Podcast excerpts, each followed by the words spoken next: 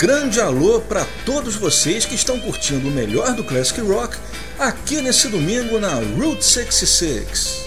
Entrando no ar, Web Go The Beatles. E hoje, nosso programa de número 30, teremos o especial 45 anos de Let It Be, o último álbum lançado pelos Beatles.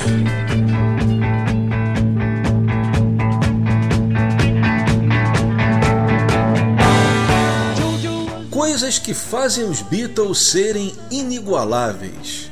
No final de 1968, eles haviam lançado o álbum branco, um LP com 30 faixas. Bem, qualquer outro grupo daquela época ou de agora iria ficar talvez vários anos promovendo esse disco. Mas para John Paul, George e Ringo, a partir do momento em que eles colocavam um disco na praça, para eles isso já era passado.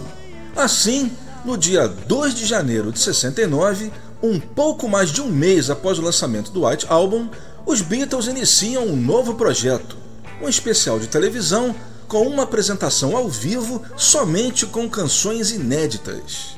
Concebido por Paul McCartney, a ideia era justamente voltar ao início, com somente os quatro tocando, sem overdubs de orquestra e nem truques de estúdio.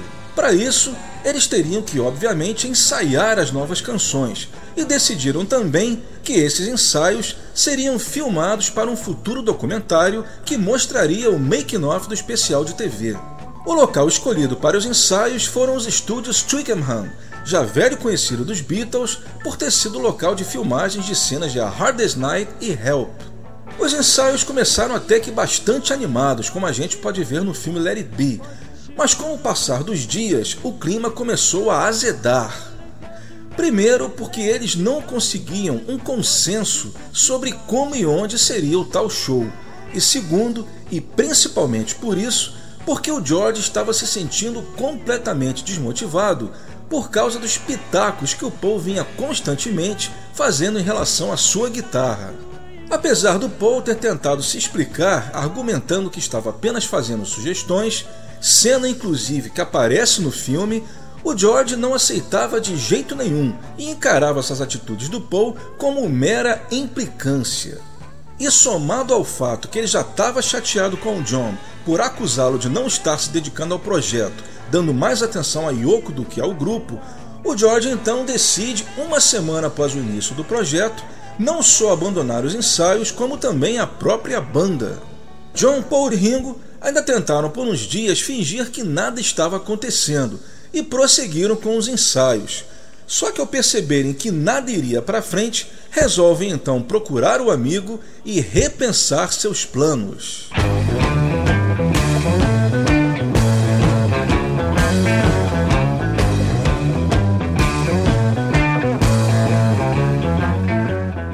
A história do It Be continua após a primeira sequência.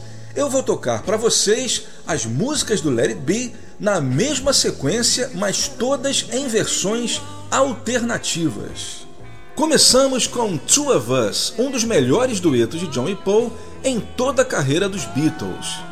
O take que saiu na versão oficial é o take 11, mas eu vou tocar para vocês o 12. Detalhe que a versão do filme é uma edição da parte principal do take 11 com a reprise tirada do take seguinte. Ambos foram gravados na sessão do dia 31 de janeiro de 69, durante a famosa Apple Studio Performance, que ainda vamos falar muito sobre ela. Em seguida, vamos de Dig a Pony.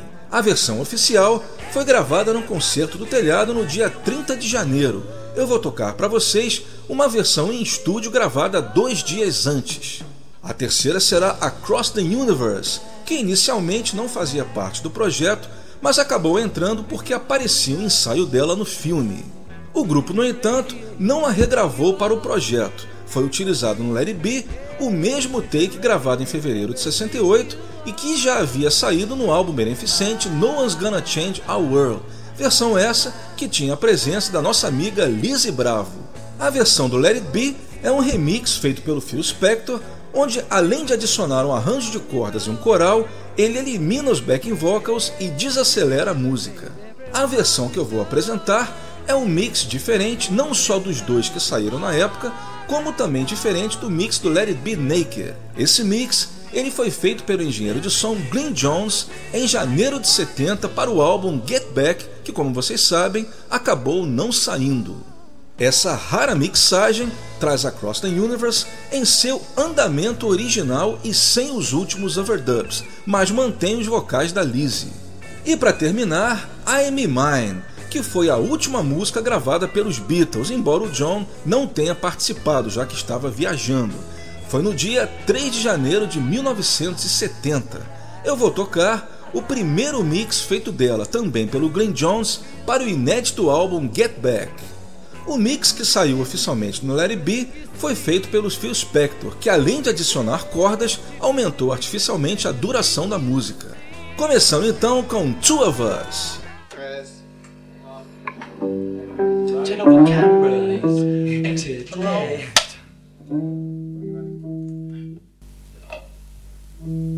Now this time it's on a donkey.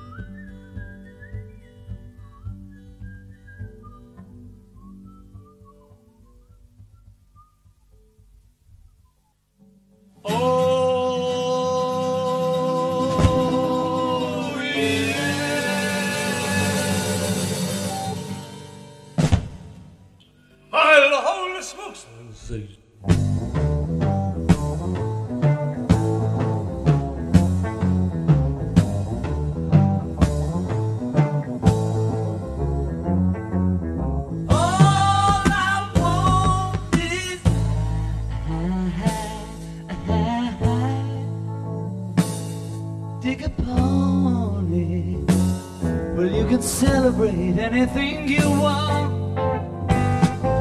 Yes, you can celebrate anything.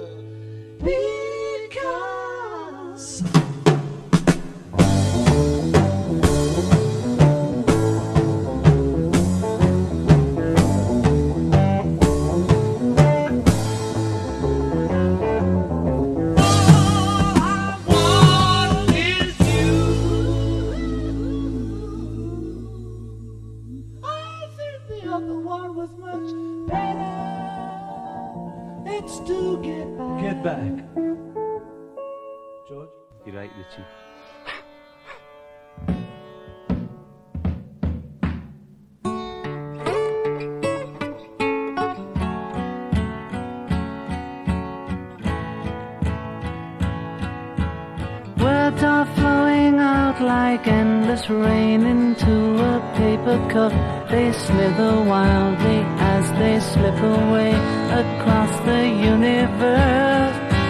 Pools of sorrow, waves of joy are drifting through my opened mind, possessing and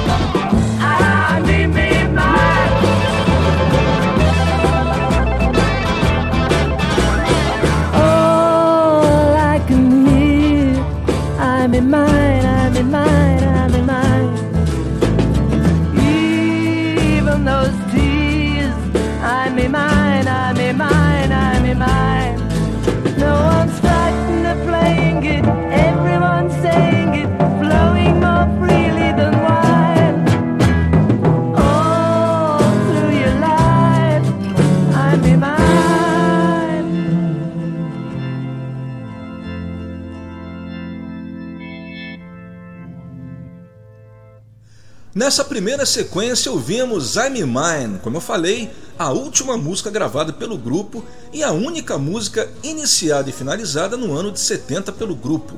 Antes foi Across the Universe, pedindo licença para comentar, é a versão que eu mais gosto dessa música.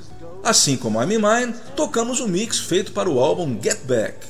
A segunda foi Dig a Pony e começamos com John Paul a la Everly Brothers com Two of Us.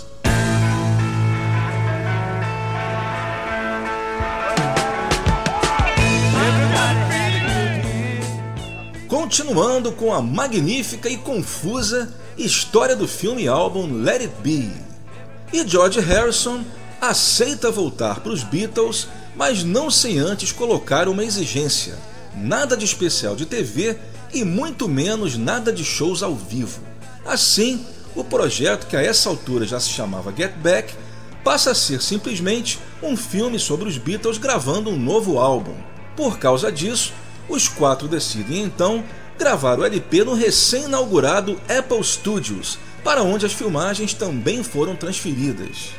Começa então uma maratona de 11 dias seguidos de gravações e filmagens do dia 21 ao dia 31 de janeiro de 69, com a presença do genial Billy Preston, que era essencial para que se cumprisse o plano original de No Overdubs, culminando com o fantástico Concerto do Telhado no dia 30 e a Apple Studio Performance no dia seguinte, onde eles gravaram os takes finais das músicas que não consideravam apropriadas para o telhado. Apesar de achar que o álbum ainda não estava completo e que algumas músicas ainda precisavam de retoques, os Beatles acabariam não prosseguindo os trabalhos porque o Ringo passou boa parte do mês de fevereiro filmando The Magic Christian com Peter Sellers. E assim que o Ringo retornou da primeira fase de filmagens, em 22 de fevereiro, O grupo, novamente com a presença do Billy Preston, se reencontrou, mas em vez de trabalhar em alguma música do Get Back, eles resolveram então gravar uma nova canção. Canção essa que até então só havia sido ensaiada nas sessões anteriores. Era I Want You She's So Heavy, dando início ao que viria se tornar o álbum Abbey Road. Ou seja, conclusão, nunca uma banda trabalhou tanto desse jeito e olha que eles estavam se separando. Imagina se não estivessem. Algumas fontes, inclusive, dizem que essa sessão do dia 22 de fevereiro ainda seria uma sessão do Get Back, versão que ganhou adeptos devido a uma foto dela sair no livro que acompanhava o LP Let It Be e também por contar com o Billy Preston. De fevereiro a maio, George Martin, que até então estava um pouco distante do projeto, e o engenheiro Glenn Jones, esse sim bastante envolvido, trabalharam em cima dos tapes das sessões do Get Back. E no final de maio, finalmente um master é compilado. Porém, para surpresa dos produtores, é rejeitado pelo quarteto.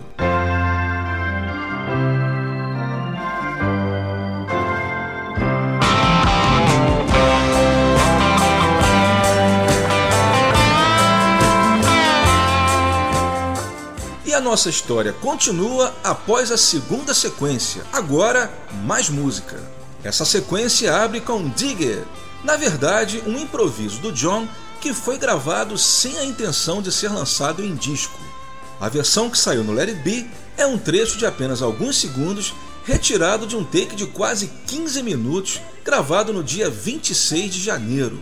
Uma edição mais longa desse take, com cerca de 4 minutos, foi mixada para sair no álbum Get Back e é um dos highlights do filme Let It Be, mas permanece inédita oficialmente em disco.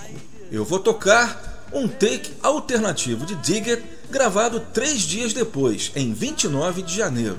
O legal desse take é que o John ele fala o título de todas as canções que faziam parte do projeto, não só as que sairiam, como também algumas que permaneceriam inéditas, como por exemplo All Things Must Pass. A segunda será a faixa título Let It Be, a versão que saiu no filme, num mix estéreo feito especialmente para o DVD Anthology. Essa versão do filme é uma edição dos takes 27B e 24. As versões que saíram oficialmente no single e no LP foram feitas a partir do take 27A. Essa numeração, para quem ficou curioso agora, era feita aproveitando a contagem dos cinegrafistas. Lembrando que é nessa versão que Paul troca o último verso por There Will Be No Sorrow, em vez de There Will Be No Answer. Continuando com Maggie May, essa, assim como Dig não foi gravada com intenção de ser lançada em disco. É uma canção tradicional com que Paul e John costumavam brincar desde os tempos de Hamburgo. A versão que eu vou apresentar foi gravada na mesma sessão da que saiu oficialmente, só que é mais completa e emenda com Me Chances, que é uma das primeiras composições da dupla. E para completar a sequência, a sensacional I've Got a Feeling, mais um real dueto de John e Paul que misturaram duas músicas, I've Got a Feeling do McCartney e Everyone Had a Heart Here do Lennon. A versão oficial foi gravada no concerto do telhado. A versão que eu selecionei foi gravada em estúdio no dia 27 de janeiro e essa versão, esse mix, era uma das alternativas para o álbum Get Back, mas que acabou depois sendo preterida em favor de uma versão incompleta, vai entender, né? Gravada quatro dias antes. Isso é uma pequena dica do motivo do master do Green Jones ter sido rejeitado e que eu vou comentar com mais detalhes após a sequência. Vamos lá! Oh,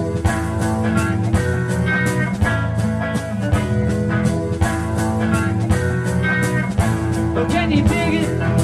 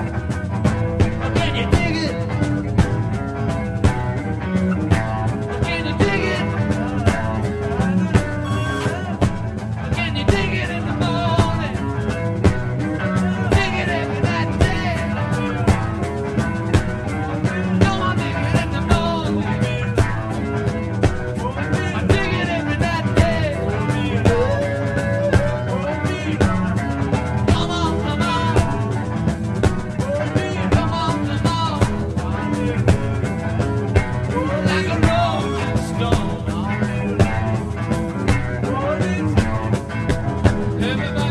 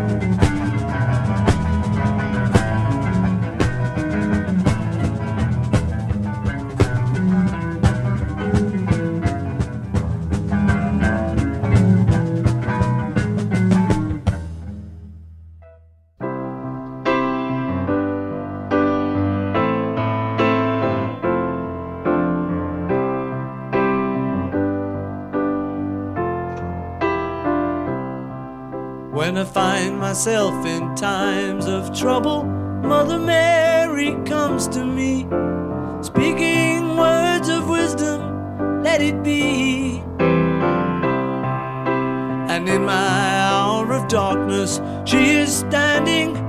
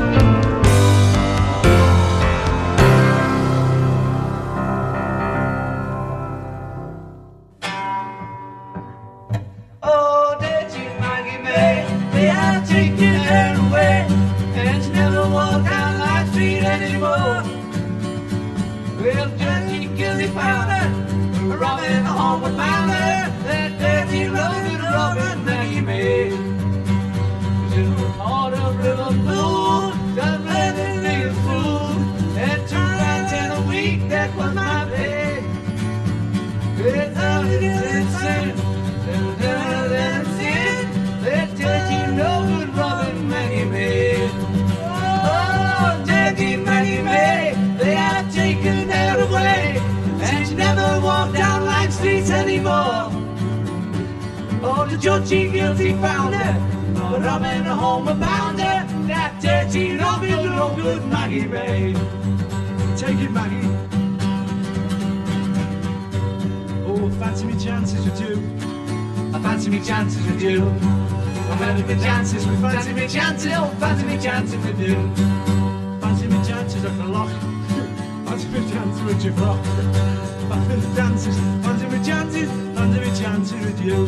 Oh, fancy me chances with you. Fancy me chances with you. Padre Vigente, the Padre Vigente, the Padre Vigente, the Padre Vigente.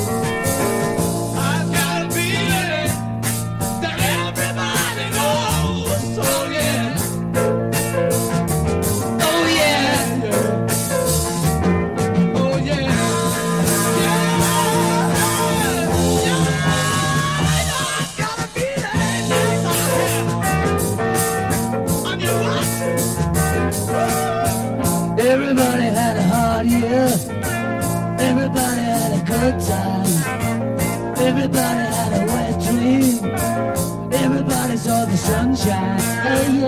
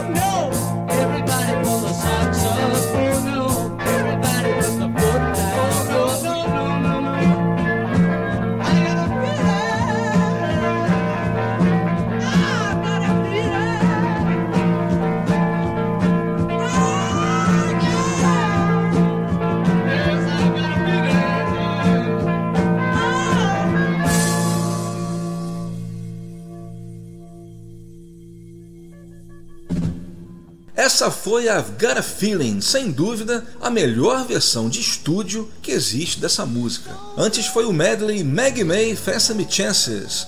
A segunda foi a faixa título Let It Be, a versão do filme, e começamos a sequência com Dig It.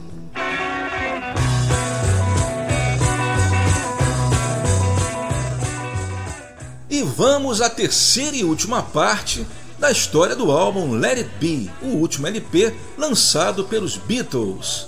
Bem, paramos na parte em que os quatro rejeitam o master compilado pelo Glenn Jones. E qual foi o motivo dessa rejeição? Bem, o que aconteceu foi que, para tentar ajudar a criar a atmosfera de um disco com takes ao vivo, sem overdubs, que era o conceito original do álbum Get Back, os Beatles pediram ao engenheiro que adicionasse ao disco alguns chats, conversas inícios falsos e tudo mais que ajudasse a manter aquele clima informal. Só que o Glyn Jones, certamente preocupado em agradar, afinal não era todo dia que alguém tinha oportunidade de trabalhar com os Beatles, ele acabou exagerando e além de incluir o que os Beatles haviam pedido, ele também acabou selecionando takes primitivos de algumas músicas, como Dig Upon It Two of Us, alguns ensaios, como Teddy Boy, em que o Paul está apenas ensinando a música aos amigos, e até mesmo um take incompleto de I've Got a Feeling, como eu falei anteriormente. E apesar do grupo em 69 já não precisar mais provar nada a ninguém, é claro que eles, sendo grandes perfeccionistas, não iriam arriscar que a sua imagem de ótimos músicos e cantores fosse assim prejudicada. Existe ainda uma outra versão bastante plausível para essa decisão de não lançar o Get Back na época, que foi dada pelo Mal Evans à imprensa. Segundo o fiel escudeiro, os Beatles haviam resolvido esperar para lançar o Get Back na época prevista para o filme entrar em cartaz, que seria no início do ano seguinte. Bem, se isso era verdade ou não, ninguém sabe, mas pelo menos essa versão também faz muito sentido. O fato é que os Beatles colocaram Get Back on Hold e entraram com força total nas gravações do Abbey Road. E somente quando esse álbum já estava saindo das paradas é que os quatro resolvem reativar o projeto Get Back em janeiro de 70. Como eu já adiantei na primeira sequência, no dia 3 de janeiro, Paul George e Ringo se encontraram no estúdio 2 de Abbey Road para gravar I'm Mine. No dia seguinte, eles trabalharam lapidando Let It Be, gravando novos backing vocals e com o George adicionando mais um solo, dessa vez um mais pesado. E no dia 5, Glenn Jones prepara um novo master do Get Back, dessa vez incluindo I'm Mine Across the Universe e retirando Ted Boy, já que ela não aparecia no filme e também a essa altura o Paul já havia avisado que ela entraria em seu disco solo. Só que o Glenn Jones perdeu a chance de corrigir aqueles erros que ele havia cometido no primeiro master e manteve no line-up aqueles takes primitivos e incompletos, além de ter ignorado os upgrades feitos em It Be no dia anterior, e por isso, mais uma vez, o seu master foi rejeitado. Tendo desistido do Green Jones e tendo gostado muito do trabalho do produtor americano Phil Spector em Instant Karma, John Lennon, com o consentimento do George, resolve entregar as fitas das sessões do Get Back para que ele desse um jeito e conseguisse montar um disco a partir daquelas sessões confusas e mal organizadas, como o próprio John diria.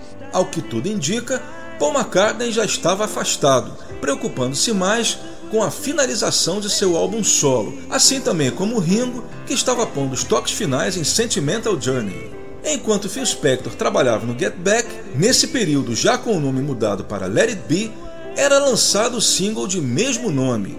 O compacto Let It Be com You Know My Name foi lançado no dia 6 de março na Inglaterra, onde atingiu o segundo lugar, e em 11 de março de 70 nos Estados Unidos, onde aí sim atingiu o primeiro lugar, onde ficou por duas semanas seguidas. Lembrando que o mix que saiu no single foi produzido pelo George Martin, que utilizou os upgrades feitos em janeiro, exceto o novo solo do George. Nesse mix foi utilizado o solo que ele fez em 30 de abril de 69, no mesmo dia que, coincidentemente, John e Paul puseram os vocais em You Know My Name. Não esquecendo de mencionar que esse single não foi o primeiro material a ser lançado do Get Back. Em abril de 69, foi lançado o single Get Back Don't Let Me Down, que foi primeiro lugar absoluto em todos os países onde foi lançado. Finalmente, em 8 de maio de 70, é lançado o álbum Let It Be na Inglaterra e 10 dias depois nos Estados Unidos. Na Inglaterra, o disco saiu acompanhado de um belo livro com fotos e transcrições de diálogos do filme. Nos Estados Unidos, o disco não vinha com o livro, mas em compensação, vinha com capa gatefold. Let It Be atingiu o primeiro lugar da parada nos dois países, sendo que na Inglaterra ficou três semanas e nos Estados Unidos quatro semanas seguidas. E nos Estados Unidos, uma semana antes do lançamento do LP, a Apple lança o single The Long and Winding Road For You Blue, dessa vez usando as mesmas versões do LP. Assim como Let It Be, também atingiu o primeiro lugar nos Estados Unidos. Esse single não foi lançado no mercado inglês. E aí fica a questão: qual é o melhor, Let It Be ou Get Back?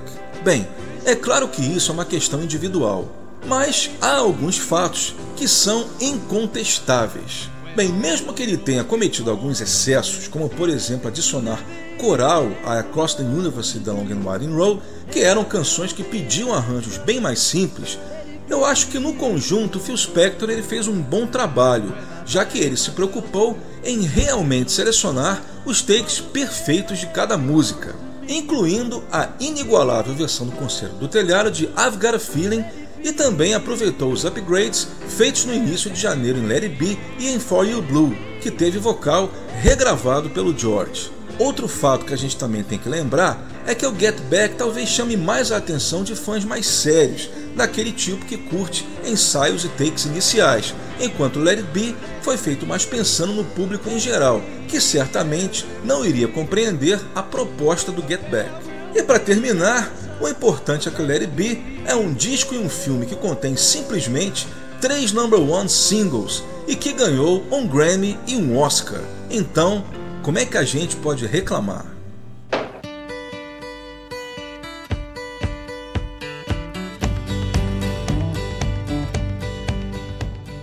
E vamos então para a nossa terceira sequência agora, fechando as músicas que sairiam no Let It Be, todas em versões alternativas. A primeira será One After 909, música que foi gravada pela primeira vez em 63 e revivida nas sessões do Let It Be com um arranjo atualizado.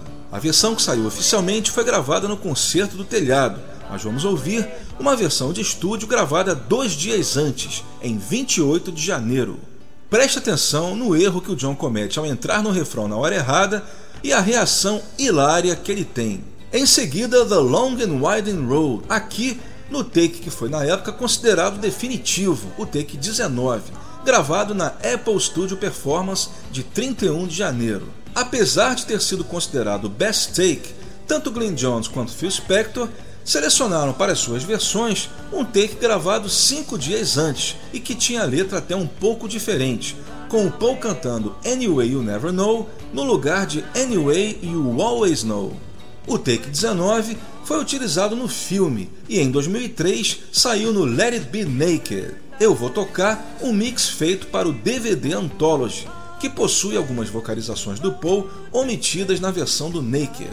A terceira será For You Blue, na versão também do filme, que é um take alternativo, na verdade uma edição de dois takes gravados no mesmo dia da versão do Master, 25 de janeiro. E eu vou mostrar para vocês um remix estéreo feito especialmente para um clipe promocional na época do Anthology 3. Depois ouviremos Get Back. Bem, a versão que saiu no It Be é um take que foi gravado no dia 27. A versão do single é esse mesmo take acrescido de uma reprise tirada de um outro take gravado no dia seguinte. Nós vamos ouvir então esse take de onde foi retirada a reprise, só que completo, do início ao fim e sem o fade out. Vocês vão perceber também que a parte final desse take aparece no final do filme. E para terminar a sequência, Don't Let Me Down, que por uma injustiça foi cortada do álbum Let It Be. Ao meu ver, foi a grande bola fora do Phil Spector nesse trabalho nós vamos ouvir um outtake gravado imediatamente após o take usado como base do master, sendo que alguns vocais desse outtake foram superpostos no take anterior para criar um double track. Vamos lá, One After 909.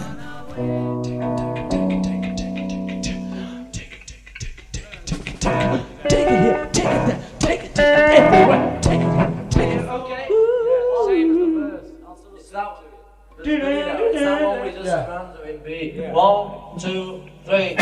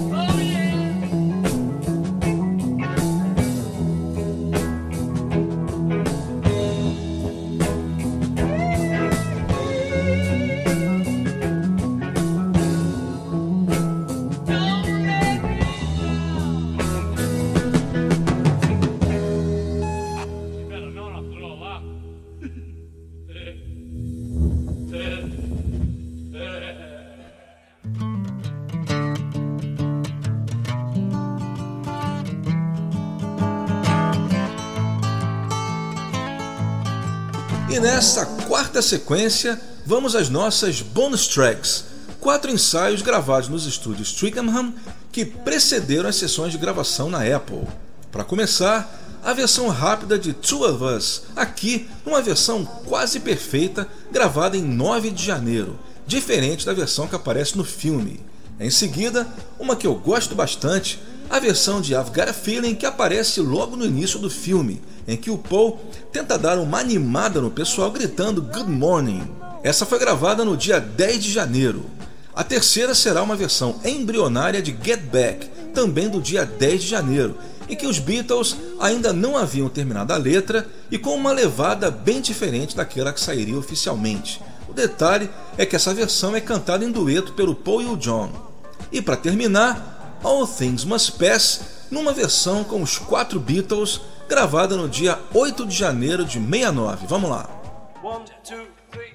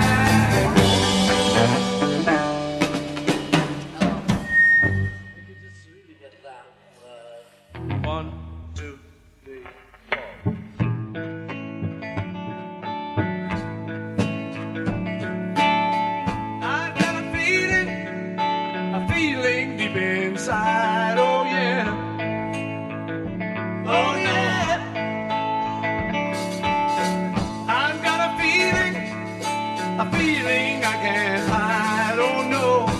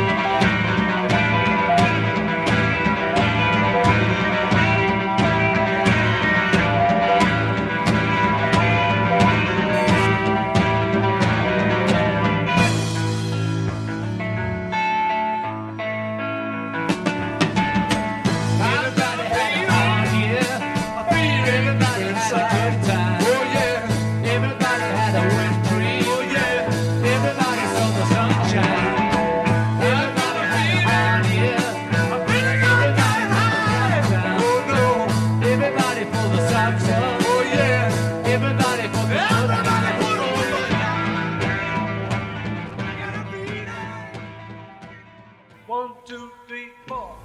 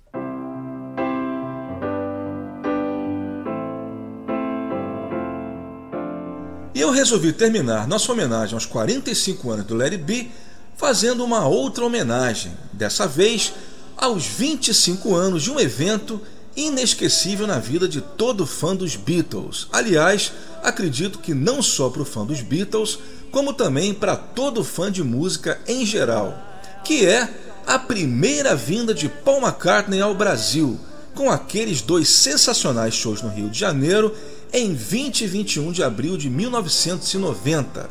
184 mil pessoas no Maracanã, estabelecendo o recorde até hoje de maior público pagante para um artista na história. Eu vou apresentar para vocês três músicas pertencentes ao Larry B em versões gravadas no show do dia 21 e em estéreo. Muita saudade, né, pessoal? Vamos curtir.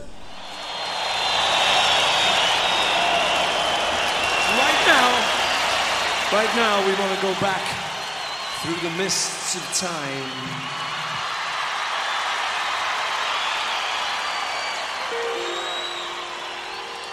To a time they called the 60s.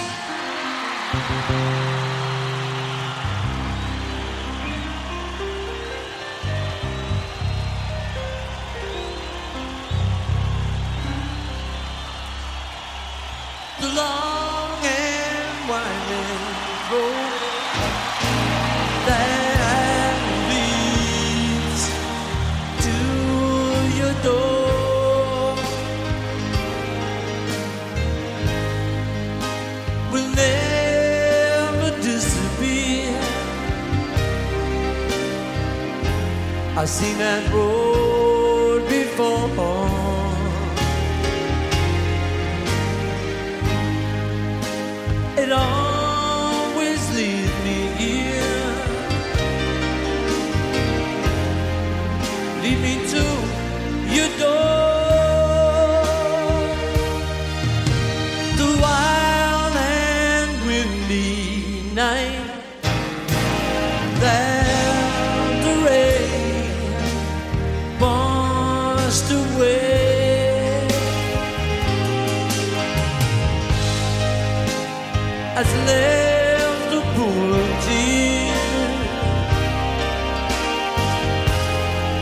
Crying for the day.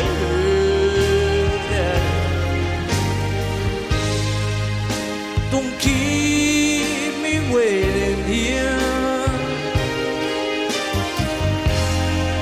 Let me know the way. Many times I've been alone, and many times I cry.